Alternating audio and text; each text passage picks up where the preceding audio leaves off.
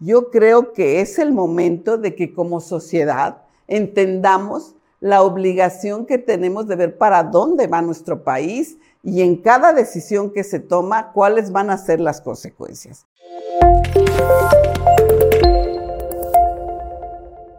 ¿Cómo les va, amigas y amigos de Querétaro de verdad? Me da mucho gusto estar de nueva cuenta con ustedes. Y vamos a referirnos hoy a este asunto que está en la palestra, que es el de la reforma de la energía eléctrica.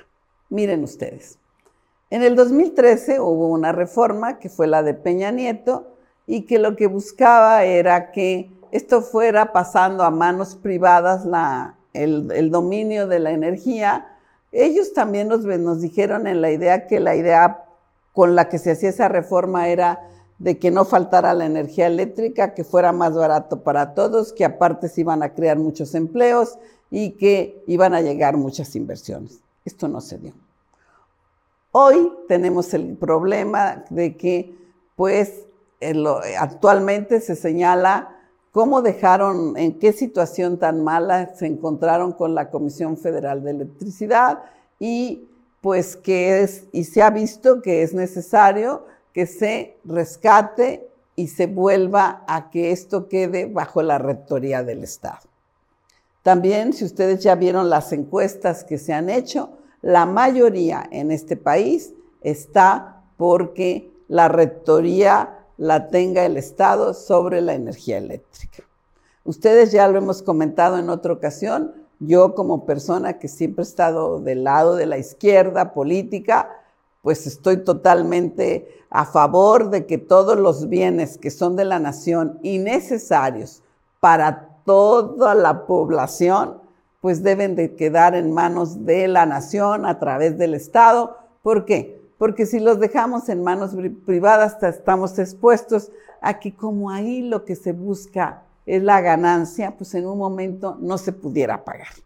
Desde ese punto de vista, así están las cosas. Pero ahorita se está planteando que para este asunto de la, de la reforma de la energía eléctrica, pues que haya un parlamento abierto. Ya se los había comentado también por ahí en otro, en otro medio que esto lo está proponiendo el PRI y que no es una mala idea que escuchemos a todos los que saben, porque miren, no es nada más de que si me voy con melón o con sandía, no, yo creo que es el momento de que como sociedad entendamos la obligación que tenemos de ver para dónde va nuestro país y en cada decisión que se toma, cuáles van a ser las consecuencias. Entonces, creo que ahorita lo conveniente es escuchar a todos y estar enterados. A mí sí me gustaría que se diera lo del Parlamento abierto, pero de una manera clara, de una manera transparente, de una manera en que todos los que saben de este asunto, los más, los más versados, los más documentados,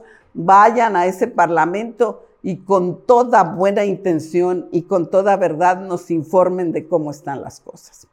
Porque si es cierto, puede pasar la reforma y que se tenga la rectoría del Estado. Pero ya va a quedar resuelta la situación.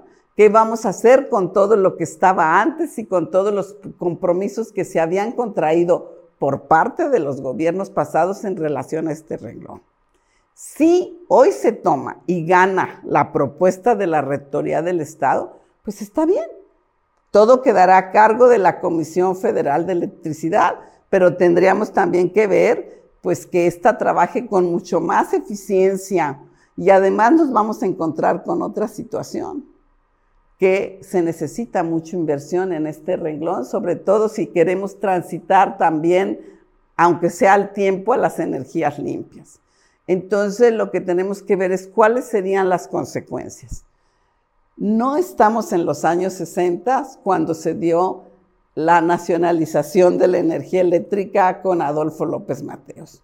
Hoy tenemos tratados, incluso el último tratado, el TEDMED que se firmó, ¿sí? que está firmado con Canadá y los Estados Unidos, en el que el gobierno de nuestro ha adquirido compromisos. ¿no? Ya hoy mismo también vemos que ya los tejanos están pidiéndole al embajador que intervenga, que vea cómo van a estar las cosas y hay reclamos. Entonces yo creo que lo que conviene es que estemos atentos, que escuchemos muy bien cuál es el panorama que se vive en este momento en el país y que sí, la idea original yo creo que sí debe ser que no se pierda la rectoría del Estado y que incluso por eso nos decían que México conservaría el más del 50% y que los privados solo tendrían el 46%. Y por ahí escuchamos al señor Bartlett diciendo que esto era lo que también les convenía más a los privados porque se les iba a respetar esto. Bueno, pues yo creo, yo los quiero invitar a que no dejemos esto hasta aquí, que sigamos al tanto, que ojalá sí se dé ese parlamento abierto, donde todos los que saben de esto nos expongan con toda claridad y responsabilidad buscando solo lo mejor para este país. El que nosotros nos informemos, como dice nuestro presidente, el pueblo es sabio. Si está informado, va a elegir el mejor camino y va, y va a respaldar el camino que se tome, porque pues no puede ir el pueblo sin su gobierno.